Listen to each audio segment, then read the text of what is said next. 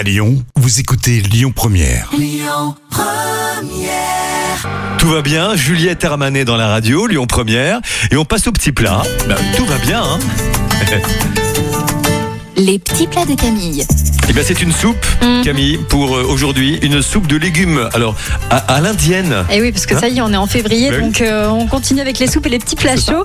Alors pour cette soupe à Oui. l'indienne, vous allez d'abord faire revenir dans une cocotte en fonte les oignons émincés dans la pâte d'épices. Alors comme elle est déjà très grasse, Oui. ça ne sert à rien de rajouter de l'huile. hein. On te suit, on te suit. On va pas abuser. Ensuite, quand les oignons sont translucides, vous ajoutez un litre d'eau tiède dans laquelle vous aurez dilué le cube de bouillon de volaille.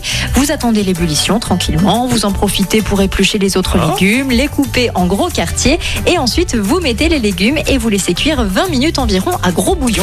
Alors, il y a une étape importante, Camille, au bout de 20 minutes. C'est pas 19, c'est pas 21.